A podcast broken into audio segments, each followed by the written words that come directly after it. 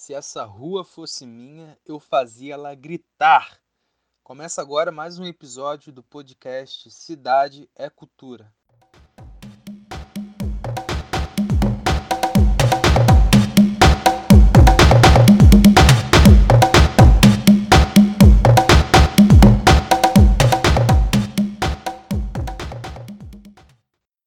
Olá, pessoal. Eu sou a Karen Naftali.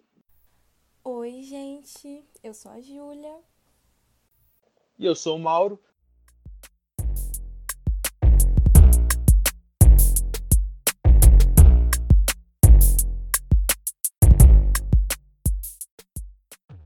Neste episódio, iremos articular sobre políticas culturais, periferia, ocupação da cidade, tensões e resistências. Se parece muito difícil, fique tranquilo, que para nos ajudar a construir o debate sobre este tema, tivemos a honra de contar com a Luísa Marino, que é mestre e doutorando em Planejamento e Gestão do Território pela Universidade Federal do ABC, especialista em gestão de projetos culturais, pesquisador pela ELAB e articulador social.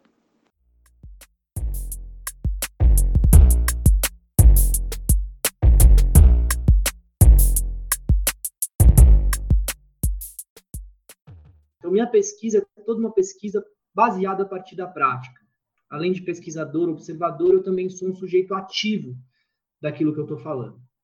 Então, isso é, é, importante destacar, porque eu tenho uma relação com os movimentos culturais aqui da cidade, né? principalmente com os movimentos culturais das quebradas e principalmente na Zona Leste, né? atuando mesmo com produção cultural, com pesquisa, com reflexão crítica, articulação política, com ação de resistência, subversão, mas questão né, de que é uma pesquisa com o pé no chão. Tá? Não, eu não vou aqui explorar os textos com profundidade, várias coisas que estão nos textos vão estar aqui na minha fala hoje, mas eu preparei uma fala é, diferente, eu tentei preparar alguma coisa pensando muito a linha de pesquisa, principalmente da Júlia, que eu conheço, da Júlia Moraes, é, então, pensando que vocês devem estar muito afinados com essa ideia de cultura e cidade, cultura e cidade, e essa pegada também da criminologia, da criminalização das manifestações culturais, eu pensei uma fala muito voltada para isso.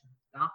É, e algumas coisas dos meus artigos estão é, atravessando a minha fala. Tá? Ed, é a primeira vez que eu faço essa apresentação, espero que vocês gostem. Deixa eu só compartilhar a tela rápido. É, a fala que eu preparei, pessoal, tem o nome de Culturas Populares e a Cidade, Tensões e Resistências. Tá? Por que, que eu estou chamando essa fala né, dessa forma? Porque a cultura, a cultura popular, ela sempre é, gerou uma série de tensões com as normas, com as regulações da cidade. A cultura popular que acontece principalmente na rua, no espaço público, ela sempre esteve ausente dessas normas. E muitas vezes também foi criminalizada, né? pensando na questão dos hábitos, pensando numa questão é, de quem são os sujeitos protagonistas dessa cultura, que iam completamente é, na contramão do projeto de cidade europeia que sempre se desejou para São Paulo. Um projeto de cidade da branquitude, um projeto de cidade a partir de uma cultura estabelecida com padrão eurocêntrico. Então, essa cultura popular, produzida pelos trabalhadores, pelos negros, sempre foi criminalizada, sempre foi um processo de tensão na cidade. Mas, obviamente, também resistência.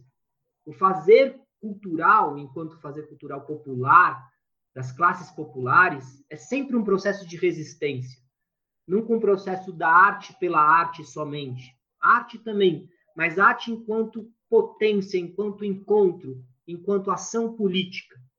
Isso sempre foi assim. Por isso, também sempre gerou essas tensões. Mas antes de tudo, acho que é legal fazer uma introdução falando de cultura e cidade, pensar cultura e território. Né? E eu vou mobilizar primeiro o Milton Santos, o brasileiro bastante conhecido. É, e o Milton Santos, ele tem é, tem uma obra muito vasta, mas ele tem um livrinho muito legal que é, é O Cidadão e a Cultura. É, não, na verdade, o Espaço Cidadão. Espaço Cidadão. E ele faz uma reflexão muito interessante sobre a dimensão cultural, a dimensão do território e a dimensão política da cidadania.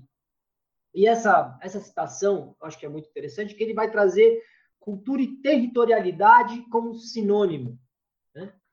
A cultura como forma de comunicação do indivíduo e do grupo, como uma herança e também como um reaprendizado com relações profundas entre o homem e o seu meio, o seu território. Né? Então, o resultado obtido pelo intermédio do próprio processo de vida. Né? Então, é no território que se, que se inscreve o fazer cultural. Né? Se a gente pensar, por exemplo, as identidades regionais, os dialetos regionais, a forma como a gente fala em São Paulo, no Rio, é sempre muito diferente. Né? Então, a gente pode pegar desde esse macro das identidades que se, se inscrevem no território, nas regiões, tem tudo a ver, até também com o fazer cultural que acontece mesmo no, no território, no lugar, na microescala.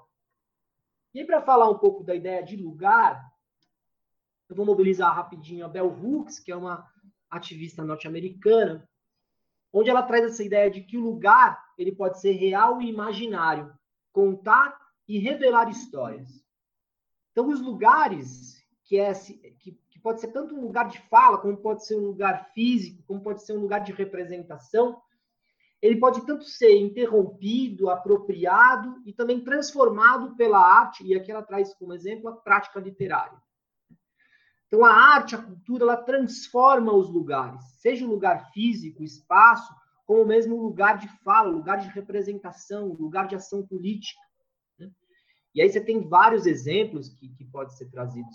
Né? Tanto um, um, estilo, um corte de cabelo, isso é uma forma de representação política que dá a noção de um lugar de fala, um lugar de representação. Como uma intervenção no território, um território que tem a marca do grafite, que tem a marca é, de um grupo popular que ocupa aquele espaço e ressignifica. Né? Então, a gente está falando aqui de um universo muito amplo. Mas essas duas citações, eu acho que elas trazem muito uma pegada interessante, que aproxima o território e a cultura. Eu acho que isso é central nos estudos que a gente, que a gente vai fazer em qualquer âmbito é, dos estudos culturais. Né? A gente não pode pensar cultura sem pensar o território, né? porque tem uma relação ali muito é, muito próximo. Né? Sem território não há cultura. Sem o chão que se pisa não há cultura. Sem os lugares não há cultura. Tá? E pensando a partir dessa perspectiva, né, a gente vai, é, lógico, né, é muito óbvio isso. Isso não é uma coisa nova, né, pessoal? Por mais que a gente tenha hoje um efervescente estudo cultural, né? Nossa, que legal! Ação cultural, insurgente, né? Mas isso não é nada novo. Isso é muito antigo. Né? Se a gente pensar é, a, a, construção da própria cidade de São Paulo, ela é permeada pela ocupação também do seu território com os fazeres culturais. Né? Então, um exemplo clássico da cidade é o Largo da Banana, que fica aqui próximo da minha casa, na Barra Funda, que é considerado o berço do samba de São Paulo. O Largo da Banana, que tem essa imagem e ao lado está o bloco carnavalesco da Barra Funda, que nasce no Lago da Banana, ele era o espaço dos trabalhadores negros da época. Naquele lugar onde estava ali é, o encontro da linha do trem de São Paulo, e onde chegavam as mercadorias, estavam também os trabalhadores, a maioria, a maioria deles ex-escravizados, né, escravizados de ganho, que encontravam ali uma das poucas soluções de trabalho, pensando que naquele momento São Paulo passava por um processo muito grande de migração e de embranquecimento. Né? Então, era, era aquele lugar de encontro e de oportunidade de trabalho ali para a maioria da população negra. E nos intervalos, obviamente, o Lago da Banana, que era o lugar de trabalho, de encontro, também era o lugar do samba. Então, ali que surge o samba de São Paulo. Né? Isso traz muito essa relação do território e da cultura. Aonde se faz a cultura? Onde as pessoas estão. E elas estão por que naquele lugar? Aí você tem né, toda uma trajetória, não é, não, é ao, não é ao acaso. Então, essa trajetória de uma, de uma cidade que sai recentemente da escravidão, né, ela tem uma, uma massa de população negra que fica jogada mesmo, sem oportunidades, e elas vão buscar essas oportunidades de trabalho e de encontro. E nesses lugares também vão produzir a cultura.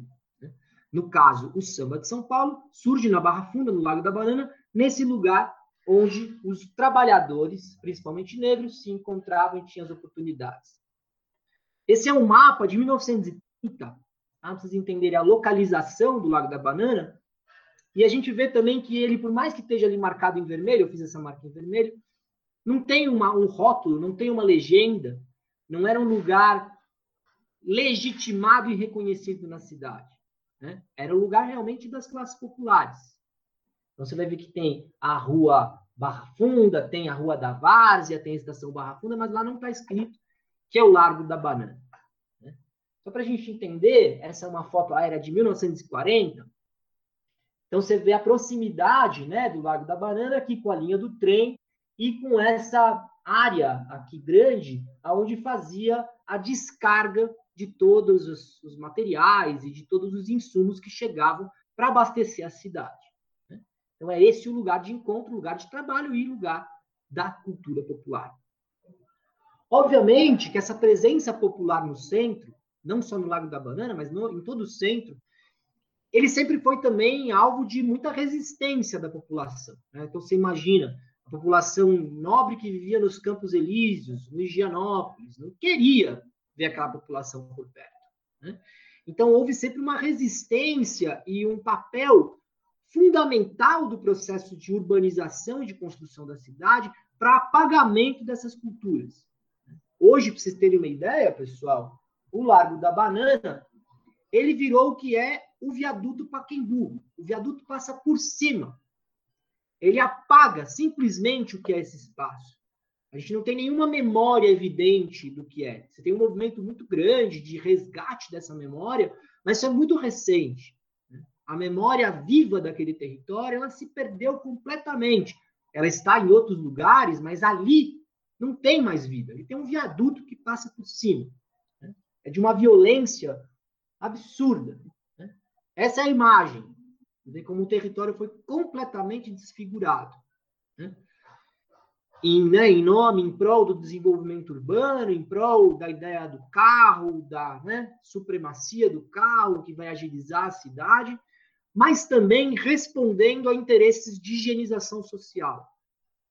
E essa é a história da relação do planejamento urbano com a cultura popular por toda a trajetória da cidade de São Paulo. Um planejamento que foi excluindo essa população para as suas periferias. E com isso também apagando seus espaços de cultura, seus espaços de sociabilização e aniquilando essas formas de vida, suprimindo por outras.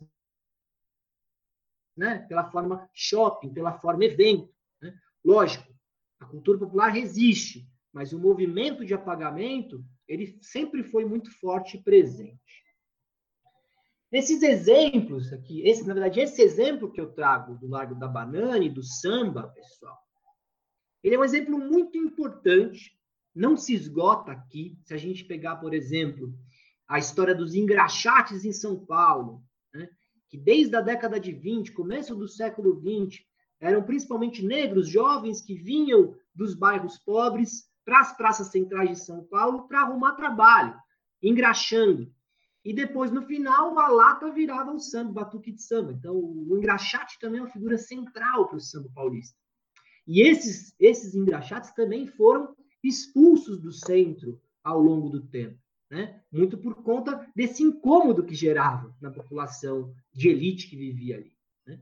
Também tem o exemplo que a gente pode pegar é, dos, dos quintais de samba nas periferias, como em São Mateus, na Zona Leste, conheço bem essa história, os quintais de samba, além de um espaço de presença, um espaço é, muito forte da produção cultural, também é um espaço de resistência, porque década de 60, 70, quem fazia samba na rua era na base do chanfralho da polícia. Então, o quintal era a possibilidade de fazer o samba. Se a gente pega mais recente, e tem um material, ó, duas, duas referências muito legais, se vocês quiserem aprofundar nisso. Tá? É que eu estou sendo muito, é, muito ampassando. Mas tem uma referência muito legal da história do samba na cidade, e como você tem um processo de desenvolvimento que vai expulsando a população, principalmente a população negra, é o trabalho do Plínio Marcos, que é um teatrólogo, um cara genial, já faleceu há um tempo, que é o Nas Quebradas do Mundaréu, Samba da Pauliceia, é uma obra incrível, vocês encontram no YouTube. Tá? É um disco com samba e prosa. E ele fala toda essa história que eu estou contando aqui. E uma ótima referência também, que aí sai um pouco da linha do samba, mas tem tudo a ver, é o material que é um extra do documentário, é um documentário extra do DVD Mil Tretas, Mil Trutas do Racionais. Que eles trazem um documentário com uma história incrível da cidade de São Paulo, a partir da presença negra, e perspectiva histórica, até chegar nos bailes, não nos bailes funk de hoje, mas os bailes funk, os bailes blacks da década de 80, 70, que era o espaço de socialização e de resistência negra, na época que era proibido os movimentos negros se encontrarem. Né? Então, é, esse, esse extra do DVD do, do, Racionais é incrível. Quem quiser pegar essa, ter mais bagagem disso, é pra, comecem por aí. Tá? É um material muito, muito legal. Mas esses exemplos que eu estou trazendo, pessoal, são mais para a gente entender que o que a gente está falando aqui não é novo. Não é de agora que se criminaliza a produção cultural, não é de agora que a produção cultural tem uma relação muito forte com a cidade, de transformar, de questionar. Essas tensões sempre houveram. Tá? Que essa é a mensagem principal. E além dessas, várias outras. Eu vou trazer aqui alguns exemplos. Por exemplo, o governo Jânio Quadros, quando pro, o governo que foi anterior da Luiz Erundina, ali final da década de 80, quando ele proíbe a prática do skate na cidade de São Paulo. Né? Por que, que se proíbe a prática do skate? Porque era uma forma de sociabilização na cidade que ia de encontro com as normas. Né? As normas de uma cidade que tem que ser organizada, bonita, sem barulho. Né? É, então, esse é um exemplo também né, de como a cidade ela vai ser um, um fator de. Aí ela é um fator de resistência à cultura popular. Né? Exemplo do Jânio é muito legal. E depois entra a Irondina, a Irondina, inclusive, usa na sua plataforma política, tem uma foto clássica da Irondina de skate, vocês já devem ter visto na internet é muito por conta desse, dessa história de proibição do skate na época do Júnior Quadros. Né? Aí, trazendo para exemplos mais recentes, né, a história do grafite, da pichação, né, que também tem aí um caldo muito interessante, não só com o grafite norte-americano e o hip hop norte-americano, mas também com o muralismo latino-americano, que é um muralismo super político. Né? Foi muito forte, inclusive, nas ações de contracultura na época da ditadura militar. Né? Mas hoje, numa linha mais grafite hip hop norte-americano, menos mural, mas com essa tensão da cidade limpa, né? E nessa ideia de pacificar, de ordenar. Não sei se vocês lembram quando o Dória entrou em 2017, ele anunciou que ele acabaria com a pichação e ele faria o grafitódromo em São Paulo. Né? Que é uma ideia de você né, ordenar, pacificar, colocar dentro da norma. Não, você vai vir aqui, você vai desenhar ursinhos carinhosos bonitinho, mas grafite político você não vai fazer. Né? Então, essa ideia de pacificar, de colocar dentro da norma. O grafite acho que é um exemplo muito interessante, mais recente dessas tensões. Né? E, ao mesmo tempo, uma forma de ocupar a cidade, de você não só embelezar, colorir, mas também de questionar, principalmente a partir da pichação, que está longe de ser bonito. Né? mas que questiona. Né? Na época, inclusive, em 2017, foi feita essa pichação ao lado da ocupação Ouvidor 63, que fica aqui no centro de São Paulo, muito pertinho de casa também, que foi um afronte direto, né? A gestão do Dória que falou que acabaria com a pichação em São Paulo. E não acabou, né, gente? Onde você olha tem pichação. Não é, não é criminalizando que a gente vai acabar com esse tipo de, de, de intervenção cultural. Né? Talvez a gente consiga ressignificar a pichação trabalhando numa outra forma, né? mas não é criminalizando que você vai acabar, é muito mais complexo do que isso. Né? Outro exemplo também recente, as ocupações culturais, né? Eu falei da ocupação Ouvidor 63, mas tem várias ocupações. Essa é uma foto de um, de um terreno onde tinham duas ocupações culturais na Zona Leste que foram demolidos também em 2017. É, no comecinho da gestão do Dória, teve uma ação muito forte contra esses espaços. Mas, em forma geral, ocupações culturais, espaços que são ressignificados e ocupados por grupos culturais, seja mais recentemente, seja nas décadas anteriores, também sempre foi alvo de disputa e de resistência. Tá? E por último, aí, né, algo que a Júlia entende bastante, né, é o estudo dela, essa relação conflituosa com os bailes, com os pancadões. Né? Se a gente pensar a repressão do samba na década de 30, ela é quase né, sinônimo da repressão do baile funk hoje, nos anos 2000. Né? É uma produção cultural que ocupa o espaço, ocupa o território e que gera uma série de conflitos e tensões e é altamente criminalizado. Né? Lógico, é algo super complexo, estou aqui falando só de um ponto de vista, a gente poderia explorar vários outros, mas não vamos ter tempo de fazer isso aqui. Tá? Não se limita só a isso, mas tem, sim, uma criminalização da cultura periférica, desse sujeito periférico e das suas formas de sociabilização. Isso é uma camada muito forte da criminalização ao funk. Tá? E que está conectada com tudo que eu falei até agora. Vem lá de trás, vai se transformando, não é novo, isso é a norma. A norma é essa. A norma é, é tirar essas formas de sociabilização do, da regulação. A regulação vai pensar a moradia, o transporte, não vai pensar a cultura, o fazer cultural no território. Muito pelo contrário, muitas vezes vai criminalizar, vai apagar. Perfeito? E essa, essa história, né, essa historinha rapidinha, pessoal, que vai entender como o processo né, de desenvolvimento da cidade vai apagando as culturas populares, vai minando essas culturas, ela ganhou, vamos dizer, outros contornos mais recentemente. Né? Então, quando eu falei isso não é novo, real, não é novo. O que é novo nessa história? Ao meu ver, o que é novo nessa história é a organização dos movimentos culturais, hoje em rede, hoje de uma forma mais coletiva, e que vai pensar não apenas a resistência e a permanência no seu território, isso continua acontecendo, tá, pessoal? Desde lá até hoje acontece. Né? Então, por exemplo, removeu o Lago da Banana? Removeu. Mas a escola de samba do Lava Pés, primeira escola de samba de São Paulo, permanece no Glicério. Permanece naquele território. Né? Então, você tem essa resistência até hoje, pela permanência. Mas, além disso, o que é novo, ao meu ver, é essa articulação do movimento por um projeto de cidade. Tá? Tem um texto, um dos textos que eu passei para vocês, que é Política Cultural e Território, que vai falar um pouco do movimento cultural das periferias, e eu acho que é essa a novidade. Né? Então, hoje, esse movimento cultural, e o movimento cultural protagonizado pelos coletivos culturais de periferia, principalmente, como eu falei, não disputam somente a permanência das suas ações, das suas atividades, do seu fazer no seu território. Para além disso, eles estão disputando um projeto de cidade, um projeto de cidade que, inclusive, disputa o orçamento público da cidade. Esse mapa ele ilustra né, a disputa desse orçamento, um orçamento que privilegia o centro em detrimento do resto da cidade. Você pegar o investimento que tem, por exemplo, no Teatro Municipal de São Paulo, que é um símbolo da cultura de elite, né? que é um símbolo do projeto de cidade europeia, né? que a gente começou falando, o investimento do Teatro Municipal ele consegue ganhar do investimento de todos os equipamentos culturais de periferia fácil, fácil. Né? Então a gente vai ver a disparidade de investimento, ela é totalmente absurda vocês quiserem conhecer esses dados, tem a fonte, é um site culturatransparente.org, tem os mapas, tem planilha, vocês podem conhecer. São dados de 2013 e 2014, início da gestão do Fernando Haddad, do PT. Tá? Então, esse, essa disputa pelo orçamento é uma grande novidade, né?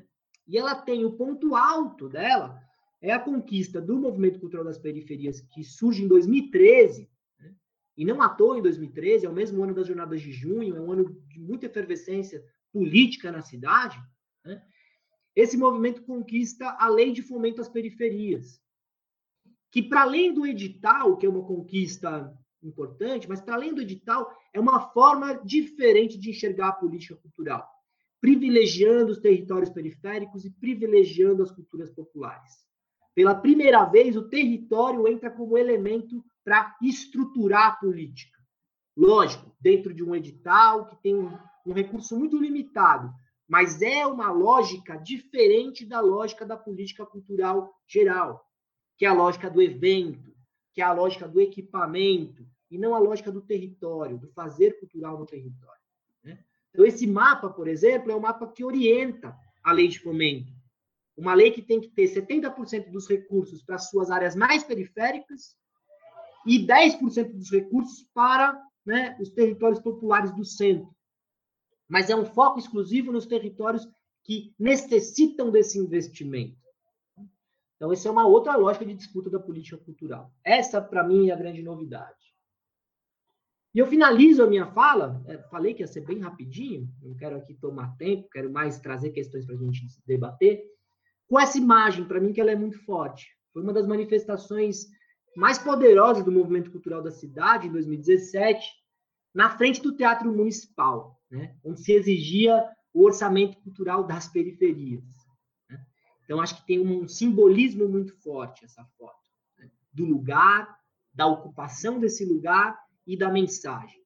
Então, no resumo, pessoal, só para fazer um retrospecto da minha fala, a tensão entre a cultura popular e a cidade é histórica. Ela sempre esteve fora da norma ou foi criminalizada pela norma, correto?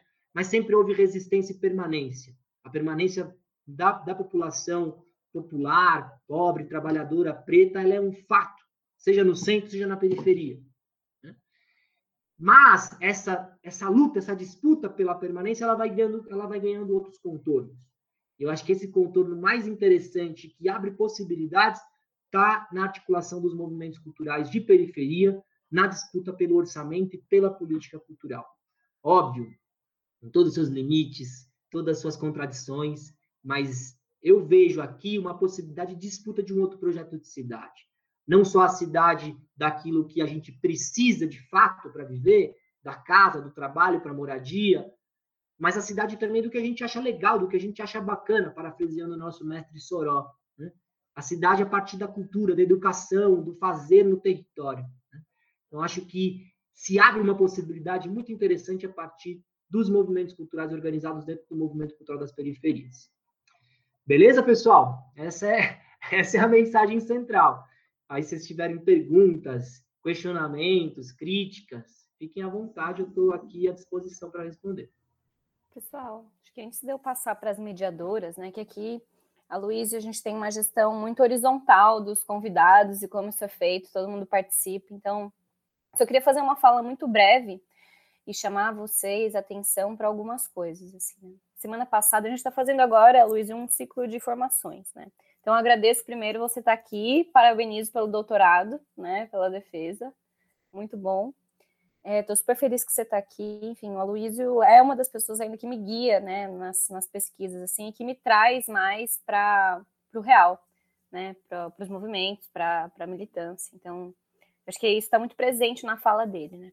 Semana passada a gente teve uma formação bem teórica com o Gabriel Mantelli, falando de perspectivas decoloniais, e vem o Aloysio chamando a gente para prestar atenção nesse Estado, né, nesse Estado que reprime, que está representado pelo direito, né, para essas formas normativas. E eu acho muito, muito legal isso na fala do Aloysio, que é, é me corrija se eu estiver errada, mas é um descrédito né, nessas formas governamentais e de regulação, e uma chamada para a gente voltar né, para os movimentos e para as reivindicações e para o território. Né? Acho que é um movimento oposto, um movimento de onde a coisa precisa ser ouvida e movimentada. Enfim, é uma, uma breve fala minha. Quero ouvir os mediadores, ouvir as perguntas. É, eu vou, primeiramente, muito obrigada, Luísa, pela sua fala. Eu vou pedir, se o pessoal que tiver alguma dúvida, algum comentário, eu não sei o que você prefere fazer, se primeiro você prefere recolher as dúvidas, respondê-las tudo de uma vez, ou ir respondendo. Vamos seguindo. Se tiver muitas perguntas, a gente faz em bloco. Se tiver poucas, a gente vai uma por uma. Ou como for aí a dinâmica, tá? Tá bom, eu vou pedir para as pessoas que quiserem perguntar levantarem a mão, quiserem fazer um comentário. Senão, eu vou passar a palavra também depois é, para o Mauro e para a Karen, que estão mediando aqui junto comigo. E, enfim, Danilo, você foi o primeiro, pode falar. Oi, Aloysio, tudo bem? Muito obrigada por vir aqui falar com a gente. É sempre um prazer muito grande receber o pessoal.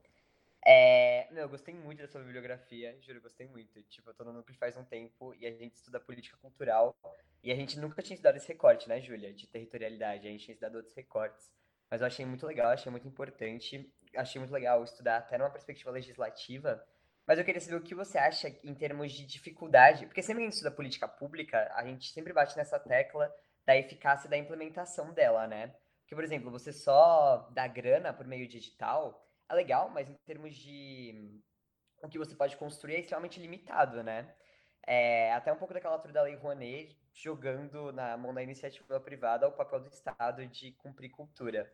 Então eu queria saber um pouco do que você acha de na hora de implementar essa política pública, pensando territorialidade, pensando popularidade, o que, o que dá para construir em termos de, de política cultural nesse sentido. Ótima pergunta. Eu vou respondendo, tá, Ju? Ótima pergunta, Danilo. É... Cara, e não é uma pergunta simples de responder, tá? É... Primeiro, é, eu, sou formado em gestão de políticas públicas, então eu aprendi toda a cartilha, eficiência, eficácia, efetividade, e eu te garanto, cara, que isso diz, isso diz muito pouca coisa quando a gente vai pensar política cultural. Tá? As métricas quantitativas dizem muito pouco. Isso em primeiro lugar. Tá? Segundo, é, a forma edital é uma forma muito, muito, muito complicada, porque ela parte do pressuposto da competição. Né? Tem uma, uma citação que eu ouvi lá em São Mateus faz tempo, hein? Foi em 2000 e 2014. Nem faz tanto tempo assim, mas é que faz tempo em uma pandemia, né? Então parece que faz muito tempo. É, de, um, de um poeta e um rapper de Brasília, que é o Gog. Se vocês não conhecem, conheçam, tá? G-O-G. Cara genial. Tem uma música dele chamada Brasil com P, uma versão com a Maria Rita, que é de arrepiar. Assim. Se vocês não conhecem, conheçam. E o Gog falou assim, tá, a gente estava na rua, no encontro com jovens da UNEAF, foi muito legal. E ele falou uma frase que eu nunca mais vou esquecer, que é assim, edital não é de todos, é de tal, tal, tal, tal, tal, tal. Né? Isso, para mim, sintetiza a lógica do edital. É que por mais que seja um avanço das políticas culturais de balcão, que né? antes era política de balcão, você ia lá no balcão de negócios, opa, você consegue aqui para o meu movimento, aqui para minha cooperativa, beleza, tal. Isso ainda existe, inclusive, tá? Mas antes a política era muito pautada nisso, nos grupos que eram próximos à linha política do governante, ou em troca de favor mesmo. Então, o edital ele traz um avanço nesse sentido, né, de, de garantir uma maior transparência, de garantir uma maior, né, a, a impessoalidade do processo público, tudo mais. Mas ele coloca os grupos culturais numa chave de competição um com o outro. Então, a partir do momento que você tem, e aí você tem a lógica da eficácia, da eficiência da efetividade. Então, você tem que colocar o edital para toda a cidade, mas você não tem para todo. Então, você vai pegar um grupo de São Mateus, um grupo de Cidade Tiradentes. Só que em cada lugar desse tem mil grupos. Só que eles estão concorrendo para uma, duas, três vagas. Então, eles estão brigando entre si, no fim das contas. Sacou? Então, ele pode ser eficiente, ele pode ser eficaz, ele pode ser efetivo, numa loja quantitativa de política pública, fazer menos com mais, conseguir alcançar a cidade toda, mas ele está sendo nada eficiente no sentido de potencializar a produção daquele, daqueles coletivos naquele território. Então, em resumo, para mim, o que seria uma proposta, né, se um dia eu puder opinar sobre isso, seria não fazer uma política de financiamento de edital para projetos mas fazer uma política de financiamento descentralizada e territorializada. Então, primeiro, quais são as lógicas regionais da cidade? Então, putz, a gente tem ali em São Mateus, você tem três, quatro regiões que se conectam, tem grupos que se articulam. Então, beleza, cada região dessa vai ter um orçamento próprio onde os grupos vão definir juntos o que fazer. E aí, com atuação no território, junto com escola, saca? junto com o BS. Não é a política cultural não pode ser um acessório. Ela tem que ser central. Ela tem que estar em articulação com todas as políticas. Isso também é uma coisa muito muito importante. Mas, cara, só para só finalizar, senão não vou parar de falar, que é, essa é uma questão que, inclusive, me incomoda muito. Mas uma crítica, inclusive, também ao movimento cultural, que também merece críticas, é que a gente está capturado na forma edital. A gente só está brigando por edital. E aí vai ser agora o edital do reggae. Aí depois é o edital do, do forró. Aí depois é o edital do samba. Aí depois é o E, mano, e a gente vai ficar até onde nisso? Oh? Então, acho que tem um problema sério aí, que precisa ser debatido, e tem muito, tem muito ainda a se debater, porque isso não está longe de ser consenso. Tá, Danilo? Longe de ser consenso. Tá? Espero ter respondido sua pergunta. vou ficar por aqui para não me empolgar. Muito obrigado, respondeu muito, gostei muito. É, Manuela Martins, pode falar. É, então, parte da minha pergunta, na verdade, você acabou de responder, mas eu vou fazer mesmo assim para ver se a gente ainda consegue tirar alguma coisa desse debate, especialmente sobre edital, que eu estava vendo que aquele texto Política Cultural e Território, ele foi escrito em 2017, né? E foi quando estava no primeiro edital ainda da lei de, de fomento à periferia. E agora a gente já está o quê? No, no, sexto edital, por aí, né? E eu queria saber que, de, assim, dentro das limitações que você acabou de falar, é, dos editais, é, quais avanços a gente conseguiu ter com, com essa lei, porque a só aprovação dela já foi uma conquista muito grande, né?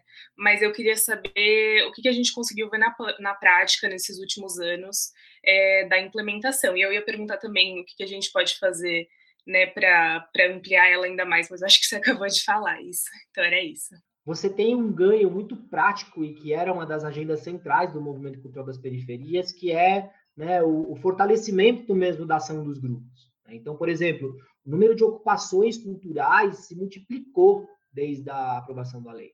Né? Que você tem injeção de recurso e de um bom recurso. Né?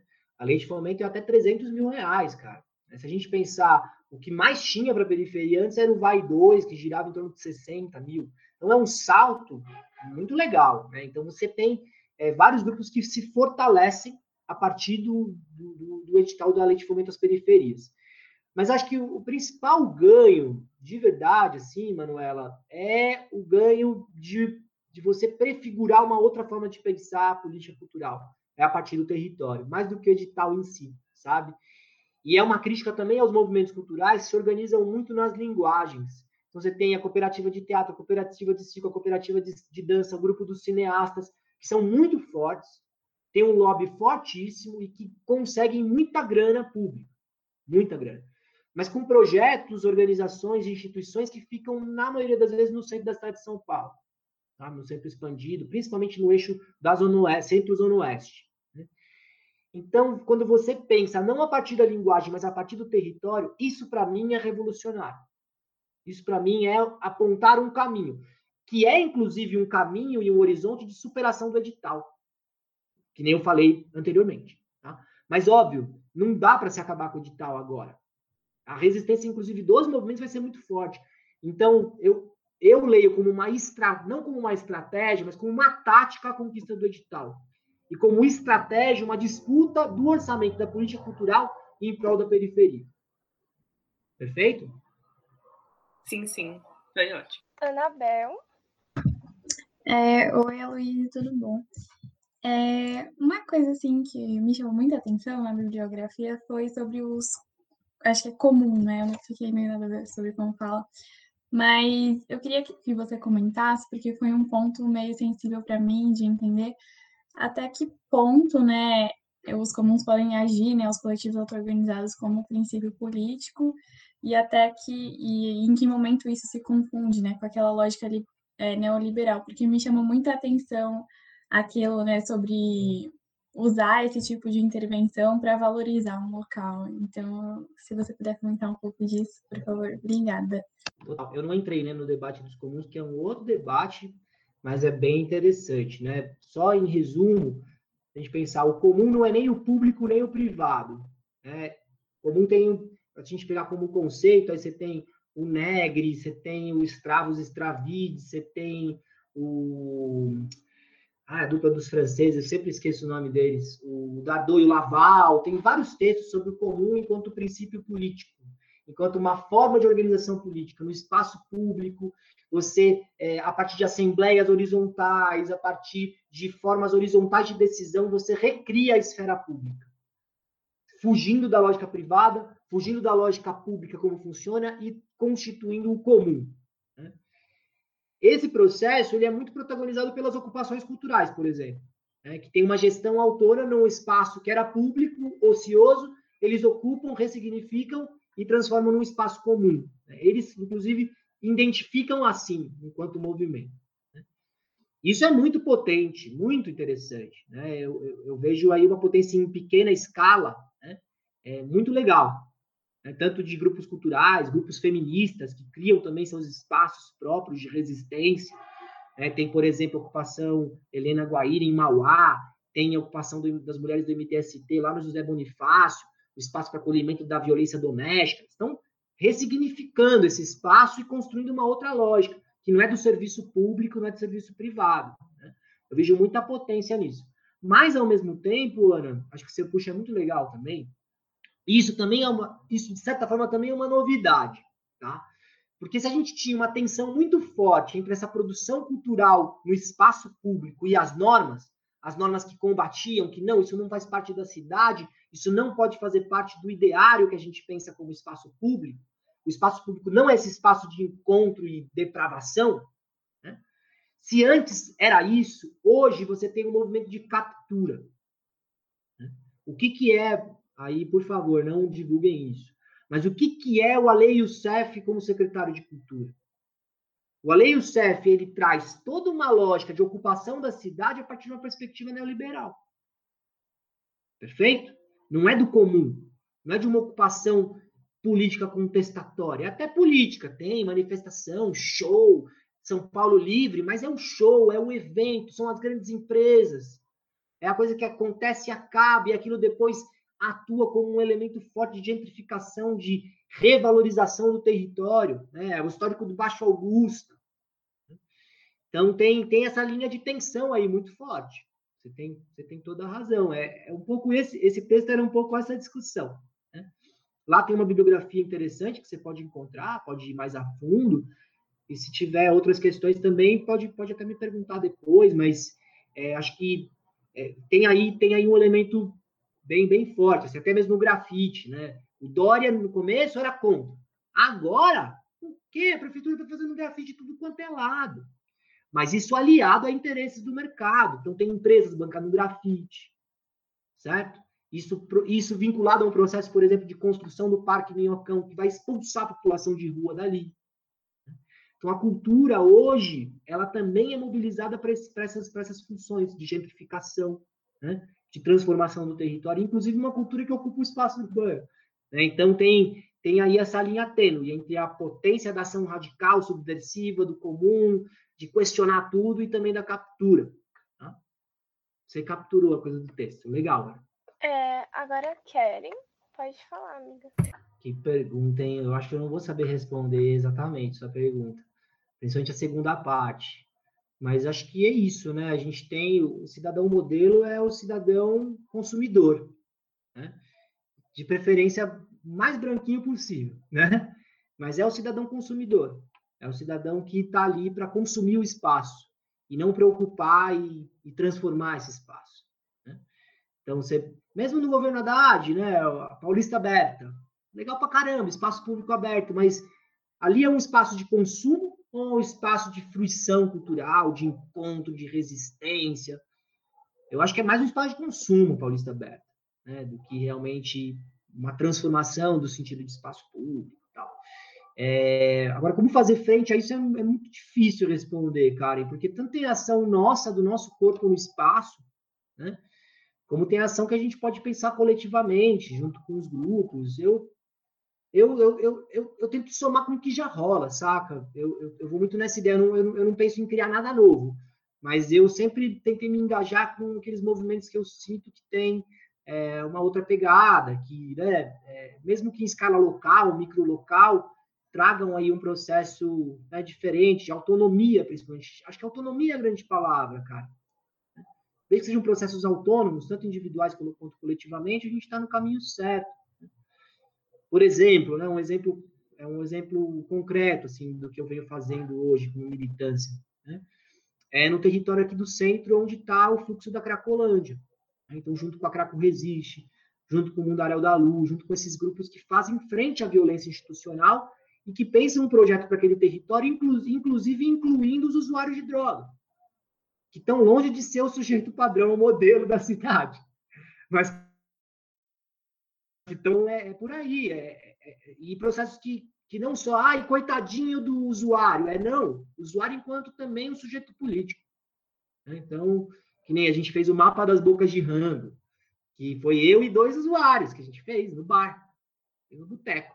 E o mapa, putz, até uns médicos sem fronteira piraram no mapa, sabe? É, então, é nesse processo, e é, é cotidiano, é dia a dia, é construção, é muitas vezes, é muitas vezes te criticar, falar, mas isso daí que você faz é loucura. Beleza, deixa eu com a minha loucura aqui. Mas é, não, tem, não, tem, não tem uma fórmula mágica, não, Karen. Mas acho que é isso, é estar próximo desses grupos, é estar fortalecendo esse processo que estão gerando autonomia mesmo. Espero ter respondido também. Essa foi a pergunta difícil. Não, foi perfeito, obrigada. Eu que agradeço. É, Mais Caio, alguém tem alguma pergunta? Então, o Caio levantou a mão, mas primeiro eu vou passar a palavra para o Mauro, que está mediando também junto com a gente. E aí depois o Caio, e depois eu também queria fazer uma pergunta. Mauro, tá? Diga, Mauro, pode falar. É, no artigo sobre a política cultural e território, você tinha comentado ali na queda do, do investimento no programa Cultura Viva, ele começa quando a Ana Buarque é nomeada para o Ministério e tal, e isso vai se intensificando, essa queda com a gestão da, da Marta Suplicy, ali, mãe do Grande Supla. É, enfim, se houver alguma relação dessa perca de importância do programa Cultura Viva com a ascensão de movimentos mais reacionários que foram crescendo ali aqui no Brasil, né, é, promovendo discursos contra o que seria uma cultura esquerdista, comunista, enfim, é, e fazendo pressão no governo já fragilizado como da como da Dilma, que assim um pouco antes, mas principalmente depois da, da jornada de junho é, do golpe de 2016, foi muito nítido assim o desinteresse do governo federal é, no que diz respeito ao investimento na cultura e aí desde o Temer até o, o atual governo eleito, né, é, que desde a campanha já promovia ataques contra esse setor e grande parte do eleitorado é, acolheu esse discurso. Enfim, eu queria saber se o senhor vê e como vê alguma relação entre essa queda no investimento na cultura e a ascensão de movimentos mais reacionários é, no Brasil. Obrigado. Fala, Mauro. Ó, primeiro, o senhor está no céu, hein, cara? Pode me chamar de você, a Luísa, tá tudo certo, estamos em casa, cara. Tinha é parceiro. É, Mauro, ótima pergunta. Ótima pergunta. Vai muito de encontro com a, com a minha principal crítica ao PT, tá? Ao governo PT, principalmente a gestão da Dilma? Minha crítica ao PT não tá quanto à corrupção, porque isso foge, inclusive, PT. Brasil, corrupção é desde que Portugal chegou aqui, coisa funciona assim. É, e para você transformar isso é uma transformação radical da cultura do país mesmo. Né? Então, a minha crítica principal ao PT é um modelo de desenvolvimento e de inclusão a partir da renda e não a partir da cultura e não a partir da emancipação do sujeito. Né? Então, tem até uma frase legal do Bruno Ramos, que é parceiro meu, parceiro da Júlia, numa conversa que a gente teve, é, voltando de metrô, de um rolê, não lembro quando exatamente, que ele falou, ele falou para mim, pô, Luiz, melhorou da porta para dentro, mas da porta para fora, melhorou nada. Então as pessoas tiveram acesso a crédito, compraram geladeira, compraram fogão, compraram TV. Mas da porta para fora, qual que era a referência? Qual que era a referência? Né? A referência se tornou ciclos conservadores. Né? Porque tem o, tem o descolamento do PT, isso antes do PT chegar ao poder, com as bases, né? Porque o PT ele entra no poder muito vinculado à ascensão de um movimento religioso e, e transformador, que eram as comunidades eclesiais de base na década de 80. Né? Então, nos territórios, nos bairros, a Igreja Católica, junto com os movimentos de bairro, faziam um ciclo de discussão política que elegeram Luiz Erundina, primeira prefeita de São Paulo. Não é à toa que a Luiz Erundina se elegeu. Não é um acaso do destino. É porque tinha movimento de base. Isso se descola depois da década de, de 90, a partir de 90, se descola para um processo de tomada de poder, né, e a Marta é figura central, inclusive, nisso. Tem um vídeo do Plínio de Arruda que ele, ele fala isso, vocês podem ver. É, mas é um processo de chegar ao poder que esquece completamente. Tá? Então, é, vem de antes, tá, Mauro? Mas, acho que a sua pergunta ela é interessante no seguinte sentido. Não que a ausência de investimentos tenha gerado a ascensão do conservadorismo, tá? Eu acho que isso vem muito com descolamento do, do partido, da estrutura com os territórios. Isso já é um processo histórico de 90 para cá, tá? Mas se havia alguma oportunidade de trazer isso de novo, de colar isso de novo, era a partir dos pontos de cultura. Eu até teve uma vez em 2017, 2017, teve o evento do Enampur, que é o Encontro Nacional de Política Urbana e Regional, lá em Natal, Rio Grande do Norte. E a gente foi para Natal, eu nunca conheci Natal, foi muito legal. E depois, no final de semana, a gente conseguiu viajar no evento, tá? foi muito legal. E a gente foi para São Miguel do Gostoso, que você já deve ter ouvido falar, né? Que é todo mundo quer passar o Réveillon lá, os ricos vai lá, mas é um, um vilarejinho, cara. E quando eu fui não tinha ninguém, assim, só o vilarejo mesmo.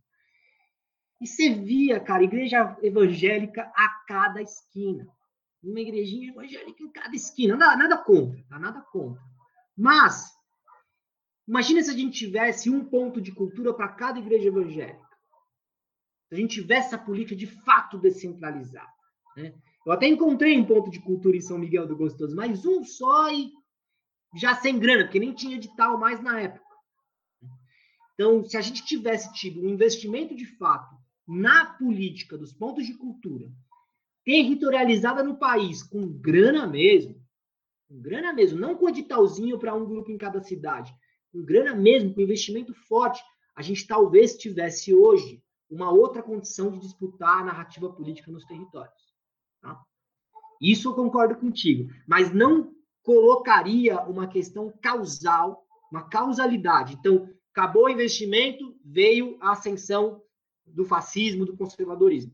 Eu acho que isso tem, tem a ver com uma história mais alargada aí de descolamento do partido, tá? dos grandes movimentos, movimento sindical, movimentos de base com o território. Tá? Acho que é, vem daí. E aí você tem, para mim, um, é um erro estratégico. Aí minha crítica ao PT é o erro estratégico que não investiu em política cultural. De fato. Isso começou com a Dilma, cara. Isso não é do Temer, como você viu lá no, na discussão do, do, artigo, né? Inclusive, quando eu fui apresentar esse artigo no Rio, pô, o pessoal queria me matar quando eu falei isso. Que até hoje romantiza pra caramba o governo do PT. Até hoje, ah, ponto de cultura é tudo lindo. Não era, não. Não era, não. Faltou investimento, teve queda de investimento, teve sucateamento, vários pontos de cultura tiveram, inclusive, problemas com, com, a, com a Advocacia Geral da União, foram processados. Nossa, a história cabeluda, né? Então, é, é uma agenda de pesquisa muito legal essa, viu, Mauro? Mas acho que não é uma relação causal. Eu, eu expliquei bem? Deu para entender? Deu, deu sim, obrigado. Eu dei uma volta, né, cara? Mas eu adorei a pergunta. Caio, você abaixou a mão, mas a palavra é sua, se você quiser ainda. É, obrigado. Eu não sei se minha pergunta vai ficar um pouco fora de contexto agora, mas eu queria saber se o que você tinha falado um tempo atrás sobre a captura que o governo faz do, dos movimentos, dos espaços culturais, se, que nem fala no texto do urbanismo tático, se isso tem algum valor ou, vamos dizer assim, a artificialidade desses espaços comuns seja por uma motivação meramente econômica por trás, de valorização da região ou de gentrificação, se isso tira o valor do, do, do processo e acaba fazendo com que o governo fique apenas enxugando o gelo do, do, da problemática cultural. Cara, não sei se eu entendi muito bem sua pergunta, tá? É, mas o, o, que eu acho, né? Valor ele pode ter, pode ser qualquer valor, pode ser valor econômico, pode ser valor financeiro, pode ser valor cultural, né, da coisa, mas também esse valor cultural ele pode ser pode ser várias coisas, não é objetivo, né, o que é o valor. É, mas o que eu vejo assim dessas desse urbanismo tático e dessa é, que eles chamam de acupuntura urbana, né? Para mim, e não só para mim, como para o Neil Brenner, que é a, a, a, literatura que eu mobilizo no meu texto, que é uma referência do estudo do planejamento, esse tipo de ação, que pode parecer super bacaninha, descolada, legal, interessante, criativa, ela prefigura um, né, um, um novo urbanismo neoliberal, que isso é mais uma, mais uma camada para ser capturada e monetizada. Né? Então, Não é o espaço de encontro para discussão política, e sim o espaço de encontro para consumo. Então, é o parklet, vinculado com o restaurante, vinculado com o food truck. Né? E quem que vai protagonizar esses comércios? É a, tia, a tiazinha que faz o acarajé? Na maioria das vezes, não. Vai ser o cara que é, é empreendedor, que comprou o food truck, que fez a receita baseada na Califórnia, tal, tal, tal, tal, tal. Para mim, não tem valor nenhum. Para alguns pode ter valor, cara. Mas eu acho que é, é isso, pode, pode aparecer bacana. E, e, essa roupagem de bacana, inclusive, ela é intencional, porque você. É, porque você pensa, né? Década de. Como você década de 30, década de 40, era higienização mesmo. Tanto, tanto é Higienópolis o nome do bairro. Eles não escondiam, certo? Hoje você tem discursos mais soft. Então, ah, vai fazer uma transformação com uma intervenção urbana, tal, e aí vai colocar um parklet, e vai colocar uns food truck, e aí você vai ver, mudou completamente o território, cara. E aí você, aí você vai pegar quem que vivia naquele território antes, a população em situação de rua, ah, e a cena da prostituição, e as mulheres trans, né? um processo que está acontecendo muito, por exemplo, no Aroche, processo que aconteceu na Augusta, né? Processo que também tem relação ali é, com o Parque Augusta também, tem várias tensões. Né? É um parque, legal pra caramba, que nem o Parque Minhocão. Um parque, quem vai ser contra um parque? Entendeu? É, quando o parque pode ser, inclusive, um elemento de gentrificação do território. É, é, é, maluco, porque agora a gente não sabe nem, nem muito mais o que ser contra, muitas vezes, né? Mas é isso, tem que sempre criticar, cara. Nunca acreditar no discurso de pronto, assim, ah, é legal, é um parque, é o verde. Pô, mas e aí? A custo de quê? A custo de quem? Né? Então, acho que tem que ter, ter olho atento a isso. Né? Acho que também não dá para, tipo, ah, todo urbanismo tático é prejudicial. Pode ter um grupo que trabalha com urbanismo tático que seja legal, assim, mas eu não conheço. Espero ter te, ter te respondido também. Dei uma maior volta também. Não, respondeu sim. Muito obrigado, Luiz. É, já que ninguém tá com a mão levantada, eu vou aproveitar para fazer um comentário e também fazer uma pergunta. E o primeiro comentário foi uma impressão muito forte que eu tive lendo o texto, que, assim, o texto não, é os textos, que eu achei incrível. E eu queria é, comentar um pouco sobre essa questão da privatização e do que você acabou de falar, da gentrificação dos espaços públicos. Porque eu acho que a gente tem, assim, exemplos gigantescos, assim, não só no Brasil, mas no mundo afora. E pelo menos na minha perspectiva, o mais prejudicial, tanto dessa privatização quanto dessa gentrificação, especialmente a gente fala sobre manifestações culturais, é a questão da, da perda de simbolismo, por se assim dizer. Então, por exemplo, o exemplo que você deu do Dória querendo meter um grafitódromo aqui em São Paulo, sabe? Tipo, isso, pelo menos na minha, na minha perspectiva, vai completamente contra tudo que o grafite ou qualquer forma de arte, qualquer forma de cultura, tipo, que nasceu na periferia, que nasceu com esse esse aspecto mais crítico, tudo isso é tipo uma forma de despolitizar, é uma forma assim absurda de tentar matar uma resistência cultural, sabe? E querendo ou não, eu acho que é um dos, maiores objetivos dessa gentrificação, sabe? Não é nem só tirar. Quando eles não tiram, quando eles não excluem, quando eles não criminalizam, eles apropriam e eles, tipo, dessignificam completamente qualquer forma de arte que seja um pouco mais contestadora. E aí eu acho que não vem nem só da privatização e da gentrificação física do espaço da cidade, mas uma gentrificação quase que cultural também, sabe? E eu acho isso, assim, muito absurdo. Mas a pergunta que eu queria fazer, que eu até tinha conversado tanto com a Karen quanto com o Mauro antes, é porque assim, é, eu queria saber o que você entende pelo ato de ocupar a cidade, que nos textos é uma expressão muito recorrente, muito forte. E eu queria colocar um pouco da perspectiva, porque, por exemplo, eu moro na periferia da Zona Leste. Então, a gente vê que tanto aqui a periferia, não só da Zona Leste, mas de todos os lugares de São Paulo, eu acredito de todas as cidades do Brasil, a gente não se sente parte da cidade, sabe? A cidade não é nossa, a gente não é visto como uma parte ativa da cidade. A única representação que a periferia tem é de ou aqui não tem nada, ou aqui só tem crime, e aqui é onde vem a massa trabalhadora que faz essa cidade verdadeiramente funcionar, sabe? Então, tomando um pouco esse, esse ponto de vista, no sentido da periferia ela não ser uma parte ativa na cidade, tanto para os governantes quanto para as pessoas que moram nas regiões centrais, ser quase como o, interior, como se a gente não fizesse parte da realidade, principalmente como se a gente não fosse o maior agente transformador e desenvolvimentista dessa cidade, sabe? Como que seria ocupar a cidade nessa conjuntura? Eu acho que eu falei cidade muitas vezes, mas enfim. Legal, Júlio. Legal. Eu acho que a, a primeira discussão, contribuição que você faz tem toda razão. Eu chamo isso de captura, né? Então, não, não só eu, né? Isso é deleuziano, é, também Foucaultiano. É, mas você pega, por exemplo, quando o grafite pode ser agente de gentrificação, é uma total captura de uma, né, uma manifestação cultural super radical, né, vinculada à negritude norte-americana, vinculada aos muralismos na, na, América Latina. Quando isso é encapsulado, mercantilizado e vira um produtinho, maravilha, cara. Você está ali valorizando o território, sacou? Para quem? Para quê? Né? A, custo de quê? Então, isso acontece super, é o que eu falei. Isso também é uma dinâmica, eu devia ter, eu devia ter explorado isso na minha apresentação. Né? Isso é uma dinâmica também nova, né? Acho que você tem toda a razão, muito legal.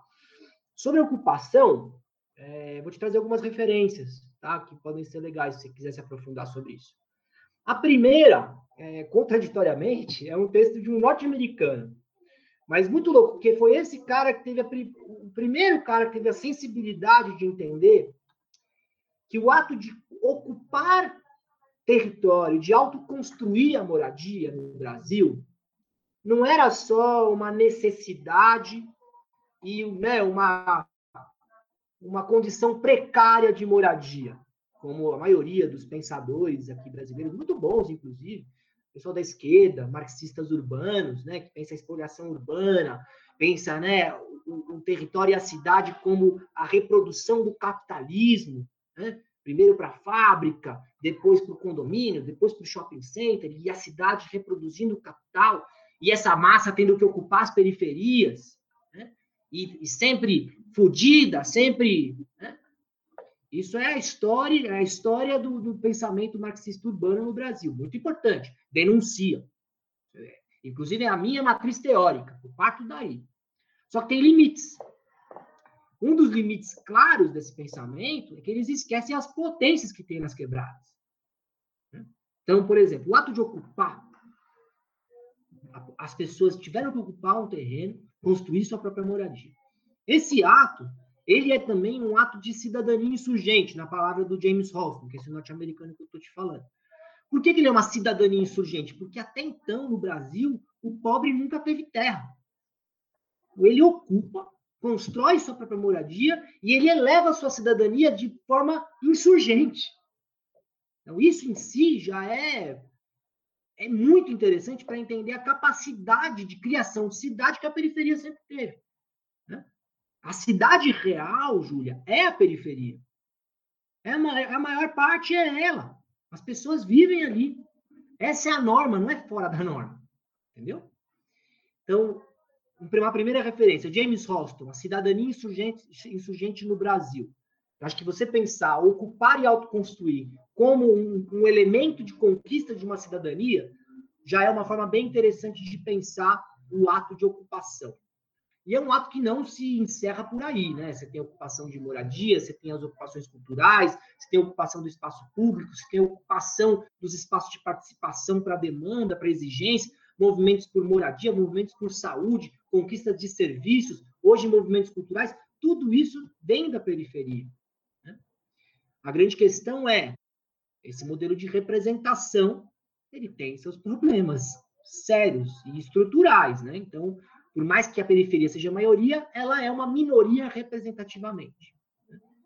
Isso é muito louco também, né? Porque a gente acaba reproduzindo ideais, né? então a gente, a gente reproduz a ideia de minoria muito aqui no Brasil sem pensar que a população negra aqui ela é maioria.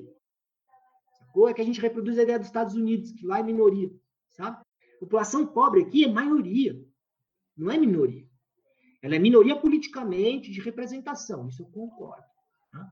Mas acho que pensar a ocupação hoje, eu iria muito nessa linha do Rolston, da cidadania insurgente. Eu, eu parto muito também desse texto, por mais que ele seja americano, vive, viveu muito, é casado com uma brasileira, viveu muito aqui, mas ele é um cara que conseguiu pensar numa outra chave isso, e aí se, se, se, né, se apropriar dessas novas formas de ocupação, que, que são várias, né, até ocupação cultural.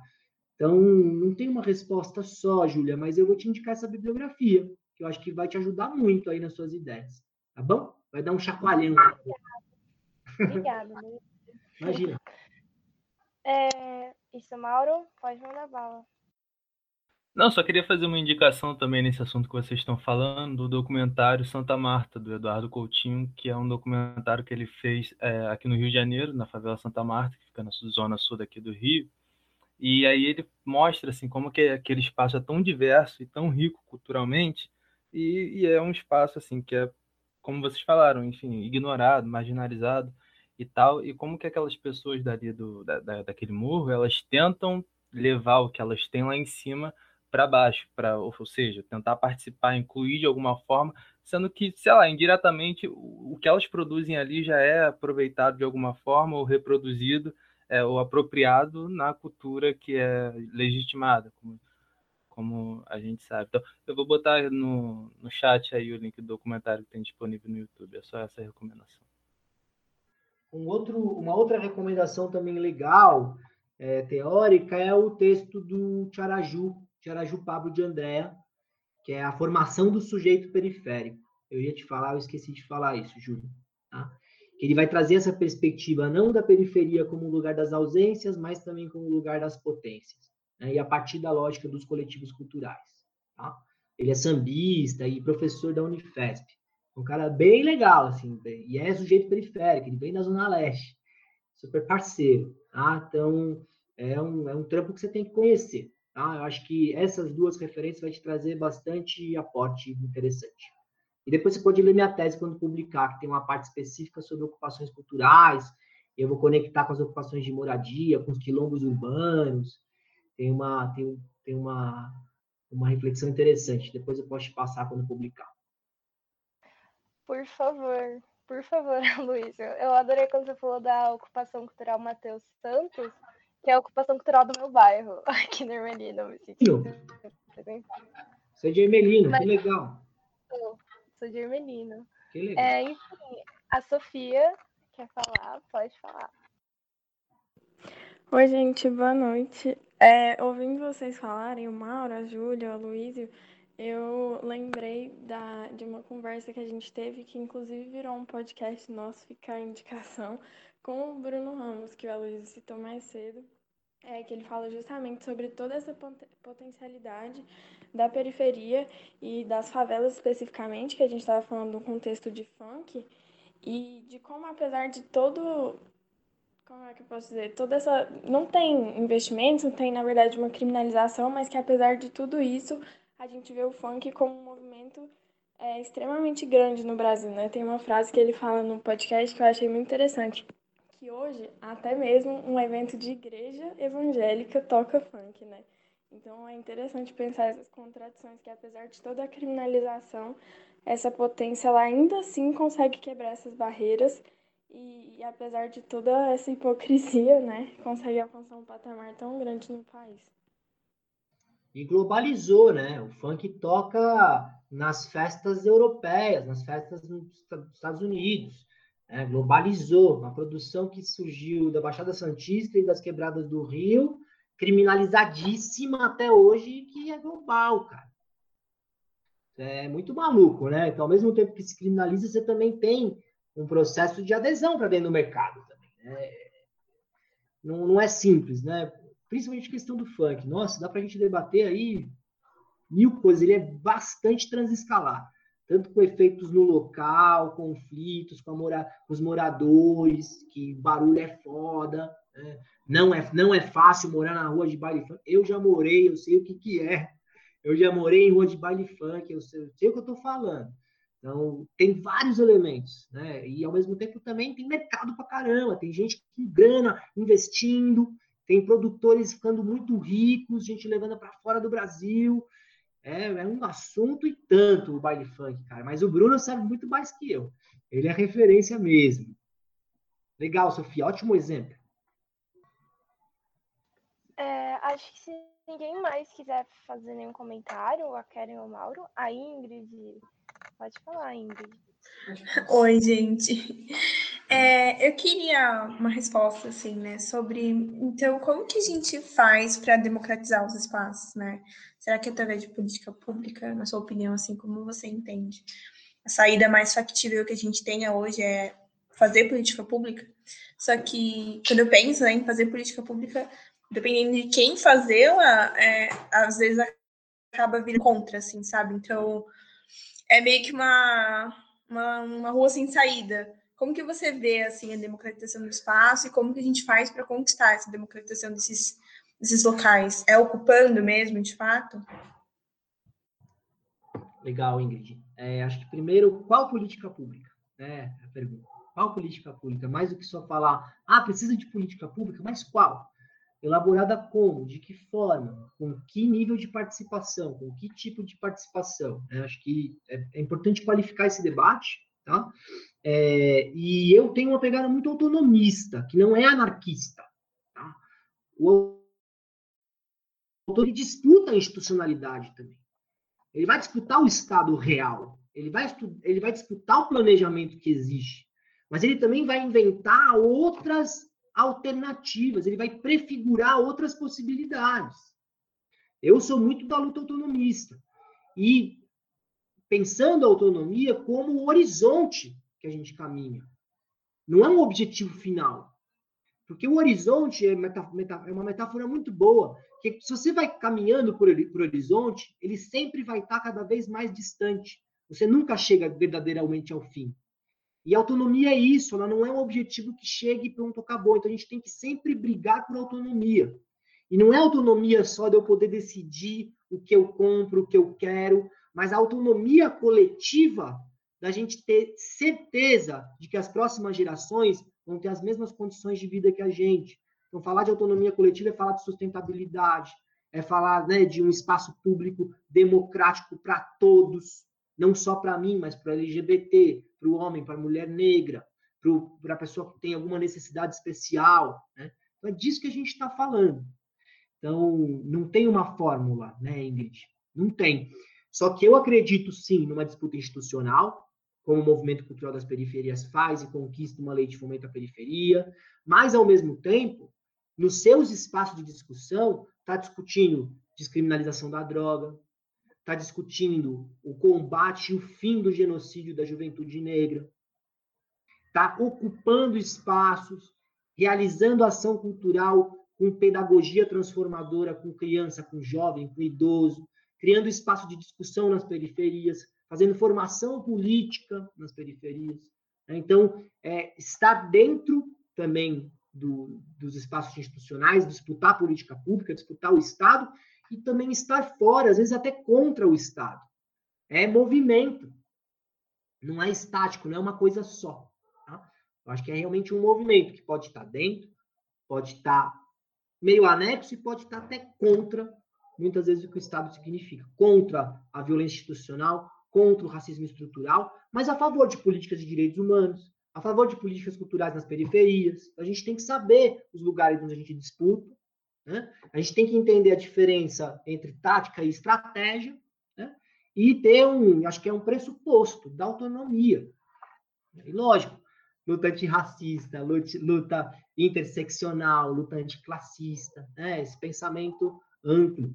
Acho que, é, acho que é por aí, Ingrid. Então, tem, te dei vários leques de possibilidades, não é uma só, tá? Perfeito, obrigada. Ah, Para o público que está ouvindo aí, né, os nossos ouvintes, né, é uma dúvida que a gente sempre recebe, né? Tá, mas o que, que a gente pode fazer? O que, que a gente, de fato, é, pode mudar, né, no, no, plano, assim, factível das coisas. Então, é muito legal para que a gente tenha essas várias opções aqui que você trouxe. Muito obrigada. Acho que a ideia é sempre somar, gente. Somar. Ninguém é especial ao ponto de mudar o mundo. Ninguém transforma nada sozinho. Né? É o Paulo Freire. Ninguém liberta ninguém, ninguém se liberta sozinho. Todos nos libertamos em comunhão. Certo? Então a gente tem que fortalecer, tem que agir coletivamente. Beleza? O Mauro tinha levantado a mão. Pode falar. Não, eu ia fazer um comentário, porque lá, lá no texto sobre política cultural e território, o senhor fala sobre o impacto que esses coletivos culturais podem ter na construção desses espaços de discussão, é, na ocupação desses espaços mais conservadores, tra tradicionalmente mais conservadores e tal, e falo tra tratando também sobre isso que vocês conversaram agora. Eu só queria comentar a experiência que eu tive, porque eu estudo, eu estudei aqui no Rio no ensino médio, no Colégio Pedro II, que é um colégio mais tradicional e tal. E lá a gente tinha a semana do hip hop, que aí a gente recebia grupo de slam, tinha sarau, é, que acontecia no bosque do colégio. O colégio tinha gente do fundamental, desde o início do fundamental até o, o último ano do ensino médio. E aí era só chegar, sentar e se quis se inscrever para participar. A gente também recebeu é, o BK, aquele rapper e tal, participou lá com a gente também, foi muito interessante. E, e, aí eu achei realmente interessante, porque logo depois no texto, lá o senhor fala da importância é de incentivar esses grupos, e é isso que vocês estão falando aí agora também, é, incentivar esses grupos, a ocupação desses espaços, porque é uma forma de contribuir, é, como vocês falaram, culturalmente, é, socialmente, intelectualmente também, tanto para esses sujeitos que participam diretamente, é, enfim, desses eventos, quanto para a própria sociedade, porque ela vai acabar sendo composta por esses sujeitos que tiveram essa experiência é, e aí podem contribuir de alguma forma. Era só esse, esse comentário dessas formas que a gente pode estar contribuindo para impactar positivamente essa questão da, enfim, da cultura. Só isso. Obrigado. Legal, Mauro. Só não precisa me chamar de senhor, tá? Fica de boa, fica à vontade. E concordo, cara. Eu também, putz, já colei muito em slam, já colei muita batalha. É, sou frequ... Era frequentador assíduo antes da pandemia. Né? E estou muito junto desses circuitos culturais de quebrada. Acho que é por aí também. É um caminho. Os grupos de agroecologia também. Né? Hortas urbanas. Tem muita experiência muito legal. Massa.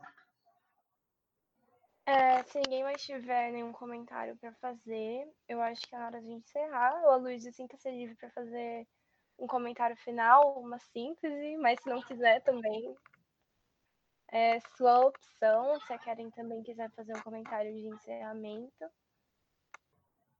Júlia, eu só quero agradecer, foi muito legal conversar com vocês, as perguntas foram ótimas, fiquei muito, muito feliz e provocado com as perguntas é, honrado que vocês leram meus textos e gostaram.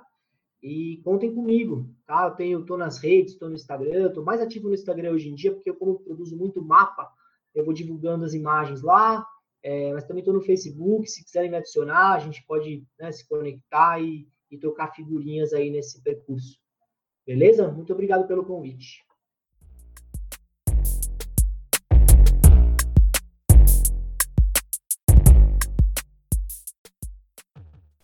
Mais um episódio do NDC Cult e a gente agradece a presença do Aloysio, dos membros e de todas as pessoas que estão nos ouvindo agora. Não se esqueçam de seguir a gente em nossas redes sociais, NDC Cult, no Twitter, no Instagram e no Facebook e de ficarem ligados para os próximos episódios do podcast do Cidade é Cultura. Se cuidem, fiquem em casa, usem máscara e não se esqueçam que mesmo na pandemia, a cidade é nossa, a cidade é cultura.